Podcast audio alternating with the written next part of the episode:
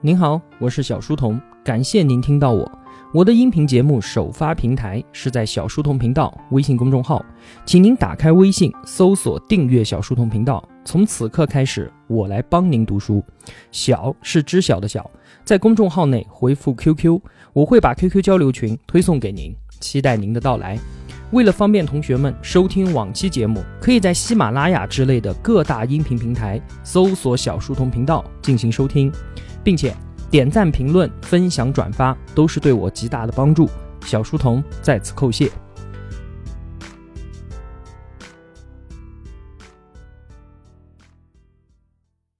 我们继续必然，今天要说的是必然里面的第二个关键词“知化”，知道的知，变化的化。K K 给出的英文原词是 “congruifying”，这个单词根本就没有见过啊。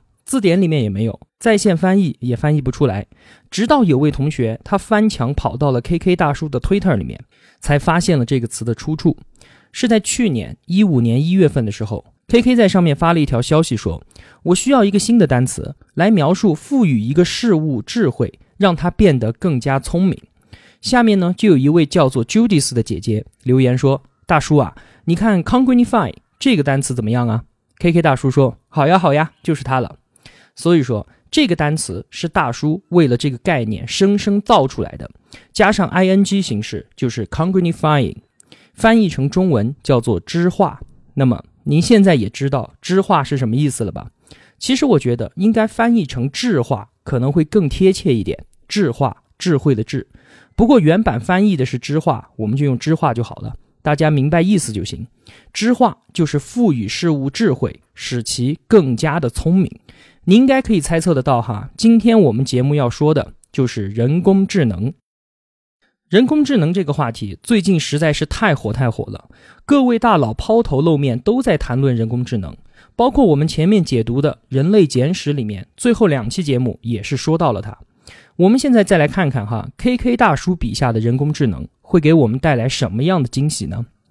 一提到人工智能，您可能首先想到的就是超级电脑。超级智能手机，然后就是非常像我们人类的机器人，比如说是电影里面的大白、机器猫，或者是变形金刚，对不对？这些想法是对的，但是呢，它太局限了。意思就是说，你的脑洞啊开的还不够大。我们人类对于万事万物的认知模式，局限了我们自己的思维，觉得什么东西都是应该有一个清楚的界限的，可以区分我们和他们。那么人工智能也应该是有界限的一个实体。说人工智能，它再怎么样，总应该有一个载体吧，对吧？要么你把它装在电脑或者是手机里面，我们方便的理解为超级计算机或者是超级智能手机；要么你就把它装在人类形状的壳子里面，像是机器猫，像是大白，我们可以方便的理解为机器人。而 K K 大叔告诉我们啊，未来的人工智能并不应该诞生在有界限的实体当中，而是应该诞生在由无数的节点所组成的超级组织当中。怎么理解呢？人工智能应该是比我们说的超级电脑还有机器人维度更高的一种生物，它与计算机的关系就如同我们人类的身体和身体里面细胞的关系一样。每一台电脑，每一个智能设备，它们被互联网全部连接在一起之后，它们就变成了人工智能这个生物的一个又一个的精神细胞。而每一个与互联网连接的摄像头也好，屏幕也好，或者是麦克风、键盘，或者是鼠标，它们就是人工智能的眼睛、耳朵、嘴巴和触手。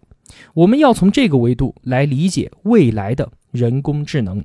我们再用一下之前节目说过的自动驾驶的例子。来帮助理解哈，我们一直以为说自动驾驶这个问题的解决方案就是不断的在汽车的智能上面下功夫，不断的优化汽车本身，使得它的探测呢更加的灵敏，能够感知所有的障碍物，使得它的反应可以更加的迅速。如果有突发状况的时候，可以进行安全的紧急处理，并且呢寻找行车路线啊，遵守交通规则啊，这些就不用多说了。对吧？我们考虑的都是在汽车这个层面上的问题。然而呢，最终的解决方案根本就不是这么一回事儿。人工智能的自动驾驶是一个庞大的生物体。读了必然之后，我们就可以把它比喻成生物了哈，大家都可以听得懂的，对吧？之前呢，我是把它叫做一个中央系统。说的其实都是一回事儿。那么，在路上所行驶的所有车辆和所有的道路，都将是他身体内的一部分，他就可以完美的规划每一辆汽车的最佳行驶路线，并且最终保持它本身的健康成长。所以，自动驾驶的终极解决方案是在这个层面上进行考虑的，而根本就不是无休无止的强化一辆智能汽车在这个单一细胞上面的问题。这样就好理解了，对吧？像这样连接了无数设备、连接了无数人类、储存了无数数据的网络型人工智能，就像是一个笼罩着全世界的大脑一样。K K 认为，当这种新型人工智能降临的时候，它将无处不在。这反而让我们无法察觉，并且人工智能还会加速我们后面要说的其他所有颠覆性趋势的进程。那么，人工智能所带来的改变，我们用书中的词叫做“知化万物”。这种变化进程就如同最近一百年来我们所经历的电气化进程是一样的，它会把我们身边的每一样东西都变得新奇，并且变得有趣。人工智能的应用就是接下来创业者们的一次大展身手的好机会。我们可以轻而易举地预测到，哈，接下来的一万家创业公司的商业计划就是挑选一个领域，并加入人工智能，把你身边那些看似可能以及不可能的领域知化。比如说，大到艺术、化学、体育和营销，小到音乐、房产、衣服、玩具，他们都可以加入人工智能后被知化。我们似乎已经隐隐的感觉到，未来会有一个天大的泡沫，叫做人工智能加，是不是？想想最近的几十年来，哈，人工智能即将要降临的预言已经被畅想了无数次了。但是呢，这一次狼是真的要来了，原因是两大科技浪潮的交汇，把人类推到了人工智能的大门前。这两大浪潮，一个是并行计算能力和更好算法的突破。另外一个是大数据的运用，这两点之前尤瓦尔·赫拉利也跟我们说过了。在解读人类简史的时候，我已经简单的交代过一次。这属于一些技术性问题，我们就不再拆解来说了哈。这里呢，我再补充一点就好，就是因为这些技术的突飞猛进，使得我们人类所做的很多很多事情，其实都是在帮助人工智能的成长。我们每个人在无意间都是在喂养着人工智能。举个例子来说明吧，在二零零二年的时候，K K 大叔在一次聚会上面遇到了 Google 的创始人之一拉里·佩奇。拉里·佩奇呢，他是一一年正式出任 Google CEO，在一三年的时候，他被评为了当年美国四十岁以下最具影响力的 CEO。他是一位非常了不起的企业家，Google。它是在二零零四年在美国纳斯达克上市的，所以在当时二零零二年的时候，Google 还没有像今天一样的日天，当时还没有实行广告拍卖的盈利模式，所以在 Google 用户中啊，很多人都认为他已经坚持不了多久了。而 KK 大叔呢，也是其中一个。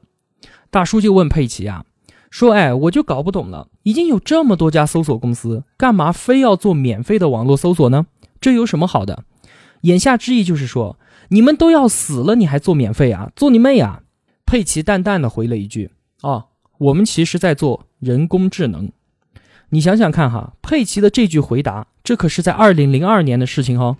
后来，Google 收购了十几家人工智能公司，乍一看，我们以为他正在通过人工智能来改善自己的搜索能力，因为毕竟搜索直到现在依然是贡献了 Google 总收入的百分之八十。但是真相是什么呢？真相却是，每一次当你键入一个关键词的时候，你都在训练 Google 的人工智能。比如说，当你在搜索栏里面输入“小书童频道”，你就是在告诉人工智能小书童是个什么东西，他在做一件什么事情，就是不断的把小书童的样子刻画到人工智能的数据库里面去。Google 每天都在处理像这样的关键词搜索一百二十亿次。这就意味着我们所有人每天都在训练它的人工智能一百二十亿次。K K 大叔预测说啊，十年以后，Google 的主营产品一定不是搜索，而是人工智能。我们记好了哈，拭目以待吧。现在的深度学习人工智能，它的学习速度已经让我们非常的赞叹不已了。在 Google 收购的十几家人工智能公司里面，有一家叫做 DeepMind。去年他们搞了一个人工智能，让他去玩电子游戏。程序员呢，只教他玩游戏的方法，而不告诉他怎么正确的去玩，那人工智能就开始随机的操作这款游戏，它会自行的学习，并且不断的提高在游戏里所获得的分数。就这样玩了半个小时，人工智能每四次操作里面会发生一次失误，而一个小时之后呢，它已经在三百局的游戏里面做到了一次失误都不会出现。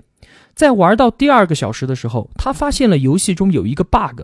利用这个漏洞，他可以通过打爆一面墙来直接赢得游戏，而这个漏洞之前数百万的人类玩家从来都没有发现过。我想这款游戏应该没有在中国发售吧，因为中国玩家找 bug 的能力啊，在全世界那可是首屈一指的。后来啊，这个机器人用这样的学习方法，先后接触了四十九款游戏，每个游戏它就玩几个小时，之后能在一半的游戏里面吊打人类的高端玩家。这就是我要提示的一点，人工智能的学习能力非常的强悍，它已经不再是我们以为的那样，像终结者那样的呆呆傻傻的大块头，武力强悍但是反应迟钝。我们现在看到的人工智能早就不是这个样子了，并且重要的是，我们越频繁的使用它，它就会越加的好用。当它变得越聪明的时候，就会有更多的人去使用它。那么，一旦一家公司进入到这个良性循环之后，它的发展速度会变得飞快，而且规模也会变得非常之巨大，以至于对其他的竞争对手形成压倒性的优势。所以，我们未来的人工智能将由两到三家的寡头公司所主导，这是 KK 大叔的预测。后面要说的这个话题啊，是只要说到人工智能就永远绕不开的话题，就是未来人工智能和我们人类的关系。将会是怎么样的？随着人工智能的崛起啊，我们大多数人会担心人工智能会抢占我们的工作，甚至超越人类，不再受到我们人类的左右，最终统治我们。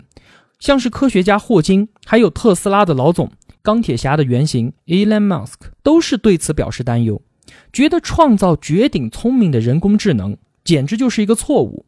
特别是霍金。他直接就说啊，人工智能将终结我们人类的历史进程。之前我们说，尤瓦尔·赫拉利也很担心，说因为人类在人工智能的排挤之下，大量的人都会丢掉工作。我们也举了各种例子来说明，意识和智能在地球生物演化以来第一次出现了分离。我们需要的是智能，而不需要意识，对吧？我们之前是这么说的，而这最终将导致人类。在社会经济的发展上毫无作用，进而造成一大批的无用阶级，这对我们整个人类社会来说是无法承受的震荡。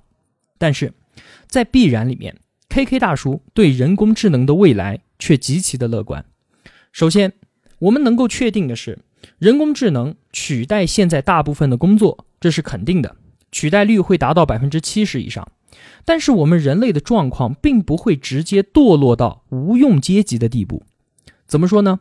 你想想看，我们的工业革命，在此之前，我们绝大多数的人都是农民，而随着技术的进步，我们已经不需要那么多人来从事农业了，对吧？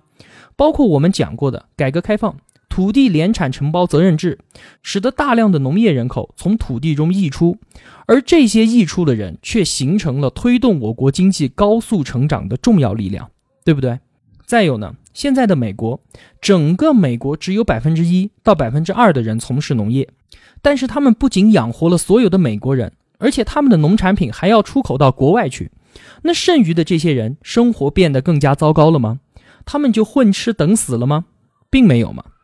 还有就是工业革命的初期，随着新机器的出现，确实使得一大批的工作岗位消失，被机器所取代。那么愤怒的工人呢？他们冲上街头，打砸机器，要抢回自己的工作。但是最后的情况怎么样？最后的情况是，原先的行业需要的工人反而越来越多了。这是为什么呢？我们在一课经济学里面详细的论证过这件事情，就是当新的机器和技术被引进之后。那么生产效率得到大幅度的提高，这使得整个行业的经济总量在不断的变大，就是这块蛋糕越来越大了，这个行业就可以满足更多人的需求，那么投资收益自然也就会更高，在这个投入换来更多回报，更多回报再到投入更多生产的过程当中，会有大量的新工作机会被制造出来，所以，《一刻经济学》的作者黑兹利特做出来的解释就是，新的技术并不会造成失业。而 KK 呢，他也同意这一观点。这是 KK 对人工智能乐观的第一个原因，就是大量的新工作会被制造出来。尤瓦尔·赫拉利、KK 还是黑兹利特，到底谁是对的呢？我不知道，我只能把他们的观点告诉你，让你自己去判断。读书是需要调动你的独立思考的。接着，我们说 KK 对人工智能抱有乐观态度的第二个原因，这才是最重要的原因哈，就是未来的趋势并不是人工智能完全取代我们，帮我们料理所有的事情这么简单，而是人工加上智能的组合方式才是未来的趋势。后面我们要说的，我认为是本章最核心的一个内容，所以我把它放到最后。我要把它拆解成两层论述给你听。第一层，我们来看啊，卡斯帕罗夫和深蓝的国际象棋大赛，还有 AlphaGo 和李世石的围棋大战。其实啊，卡斯帕罗夫和李世石，他们真的是和一台机器在博弈吗？恐怕不是吧。他们对面的深蓝也好，或者是 AlphaGo 也好，其实是一个路由器。把人类所有的国际象棋和围棋的棋谱、过去的经验、各类大师棋手的记忆，全部集成到一个数据库当中去，汇成了一股智能流。那么，与他们两个所对战的是古往今来的所有大师。如果这样来看的话，卡斯帕罗夫和李世石必败无疑。那人类输了之后，这个故事就结束了吗？并没有。卡斯帕罗夫后来发起了一个叫做“自由式国际象棋”的比赛，用的呢就是人工加智能的概念，就是在比赛的过程中，你可以自由的搭配，不管是多少人，或者不管用多少的机器，要么就是人工智能来辅助人类选手，像这种选手叫做半人马选手，就是人工智能给你建议，你作为选手呢可以采用或者是否决掉他的建议。在二零一四年。自由式国际象棋对抗锦标赛上，纯粹使用人工智能的选手赢得了四十二场比赛，而半人马选手却赢得了五十三场比赛。当今世界上最优秀的国际象棋选手队伍都是半人马型的，他们由几个人类和几个人工智能所组成。既然说人工智能可以帮助我们人类成为最好的国际象棋手，那么合理的推测，它在其他领域也可以帮助我们成为更加优秀的飞行员、更加优秀的医生、更加优秀的法官，还有更加优秀的教师。大多数的人工智能想要完成工作，都是由某个狭小领域的专门化智能软件来负责的。比如说，它会开车，但是它不会与你交谈；它可能会帮你翻译语言，但是它却不会做饭；它能够记住优酷上面所有视频的每一个像素。但是它却无法预测你的日常工作，在接下来的十年里面，与我们产生直接互动的人工智能产品都将是超级智能的自闭型专家，他们高效并且专注于单一的领域工作。好，这是第一层。那第二层是什么？第二层就是我们觉得哈，现在的人工智能，他们虽然拥有高级的智能，但是他们都是无意识的，他们并不会像人类一样的灵活思考，会说谎。会欺骗，会宣泄，会阿谀奉承，会尔虞我诈。但是，当人工智能拥有意识之后，他们也学会了这些东西之后，那人工智能岂不是无所不能了，甚至要奴役人类了？我们要说啊，这是不会发生的。为什么？因为我们人会有这样的认为，是因为我们人类固有的思维模式所造成的。怎么理解呢？比如说，人类想要飞翔。就应该像鸟儿一样的扇动翅膀才行吗？事实证明这不合逻辑啊！我们有自己的解决方案。那么一样的道理，人工智能并不一定要效仿人类的智慧，什么统治人类，什么奴役人类，你不要以小人之心夺君子之腹了。人工智能的思维模式里面，可能压根儿就不会有这些东西。我们习惯于用我们人类自己的标准去衡量世间万物，能像人类一样思考的，它就是好的，就是高级生物；如果不能够像人类一样思考的，它就是弱智，它就是低级生物。但是以我们人类为标准的智能判断，真的是通用的吗？真的可以去判断人工智能吗？不见得吧。在宇宙中，类地球行星有数亿颗之多。那我们想象一下，当我们和外星文明接触的时候。我们还能够用我们人类的标准去判断外星人的智能水平吗？肯定不能。那么我们现在面对人工智能就是一样的情况，他们拥有完全不同的智能，根本就不能也没有必要用我们的思维模式去理解和加以判断。从人工智能和人类智能的表现，我们可以看到，没有哪一种单一的智能能够解决世间的一切问题。有些事情人工智能能够轻易完成，有些事情我们人类可以轻松的办到。所以，我们与人工智能将是共生的关系。这种共生关系正是来源于我们之间在思维模式上的差异。我们很难理解机器。机器也很难理解我们，所以在与人工智能相处时，也注定会出现摩擦和不适应。但是我们依然需要人工智能，两种思维方式并没有孰优孰劣之分，只有不同场合的需要。我们在未来的工作机会，就是去做那些能够发挥我们人类优势的工作，比如说去创造，比如说去感受。人工智能可能在以后会写出精准的数据分析报告。但是它却创造不出煽动人们情绪的演讲。人工智能可能在以后可以构建出安全可靠的房屋，但它却创造不出使人温馨的装饰风格。人工智能在以后或许可以像人类一样与人们互相交流，但是他却营造不出愉快的聊天氛围。好了，今天的内容就是这些，好繁杂的是吧？那我们简单的总结一下：第一，知化就是赋予事物智慧。使其更加的聪明，知化的过程就像我们所经历的电气化过程一样，是把身边的东西都变得新奇，变得有趣。这对于我们的创业者来说，将是继互联网革命以来又一次巨大的商机。每一个人都有机会做一只风口上的猪。知化的趋势是非常之强势的，强势到会影响我们之后要讲到的所有趋势的进程。第二点。